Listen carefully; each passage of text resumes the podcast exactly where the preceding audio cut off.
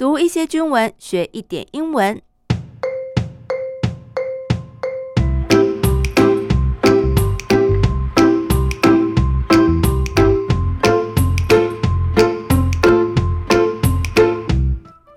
Hello，大家好，我是阿冰妹，这里是我的英文手机，欢迎大家陪我读一点军文，一起学点英文。你可以点开节目资讯栏，看看我今天提到的英文句子，这样理解起来会更加快速哦。今天我们来聊一聊一个很特别的主题——全民国防体系。什么叫做全民国防体系呢？嗯，大家可以从这个名称去想象哦，因为国防是需要全民共同去投入，一起守护家园，才能够发挥最坚实的力量嘛，对不对？但是啊，任何一种力量要有所发挥，都必须要建构完整的体系或是系统。哪些人负责主战，哪些人负责民防等等，好，这个都需要先行的规划。所以啊，我们今天就要来跟大家聊一聊这件事情。我们先来听这一句话：To address hostile threats, our overall national defense is going to be provided by an all-out defense system, which is composed of four pillars: one, main forces. 2. Garrisoning forces, 3. Reserve forces and reserve system, and 4. Civil defense system, with their own respective mission attributes and areas of responsibility to collectively safeguard the nation, protect the homeland, and maintain a running and resilient society. To address address 这个字啊，每一次看到都有一种新鲜的感觉，因为我们知道名词是地址。 动词的话，除了演讲之外，在这里指的就是对付啊、应付。To address hostile threat，啊，为了要应应，要去对付这个威胁。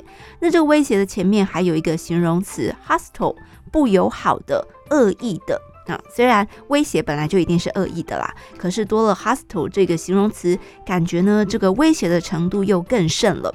所以，为了要应应这个恶意的威胁，啊，应应敌情威胁。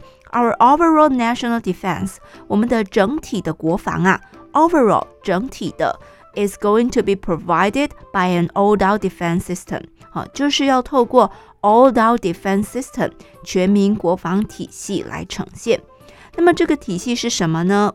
Which is composed of four pillars，啊，是由四个 pillar 所 composed 啊所组合而成的。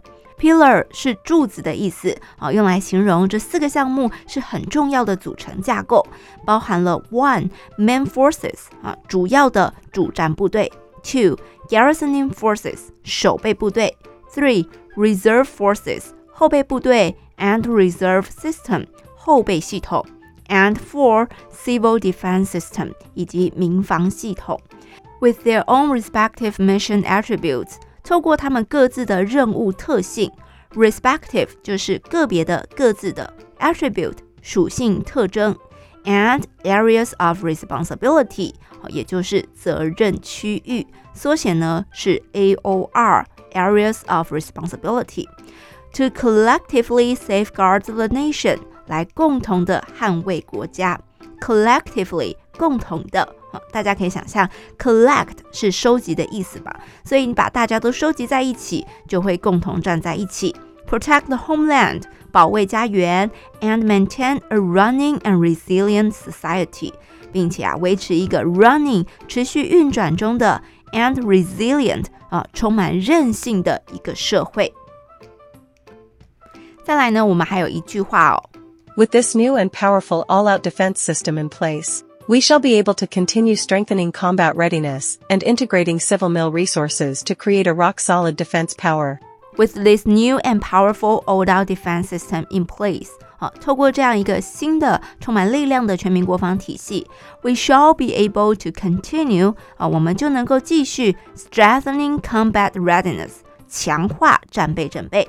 and integrating civil mill resources 啊，并且整合这个 civil mill 军民之间的这个资源，to create a rock solid defense power 来建构一个 rock solid 如石头般坚硬的、坚不可摧的国防实力。OK，我们来复习今天的句子。To address hostile threats, our overall national defense is going to be provided by an all-out defense system, which is composed of four pillars 1. Main forces. 2. Garrisoning forces. 3. reserve forces and reserve system, and 4. Civil defense system, with their own respective mission attributes and areas of responsibility to collectively safeguard the nation, protect the homeland, and maintain a running and resilient society. With this new and powerful all-out defense system in place, we shall be able to continue strengthening combat readiness and integrating civil mil resources to create a rock-solid defense power. 好，我们今天的阿 B IG 搜寻阿 B 妹 A B I N M E I A B I N M E I。如果有任何问题，也欢迎私讯小盒子给我哦。我们下次再见，拜拜。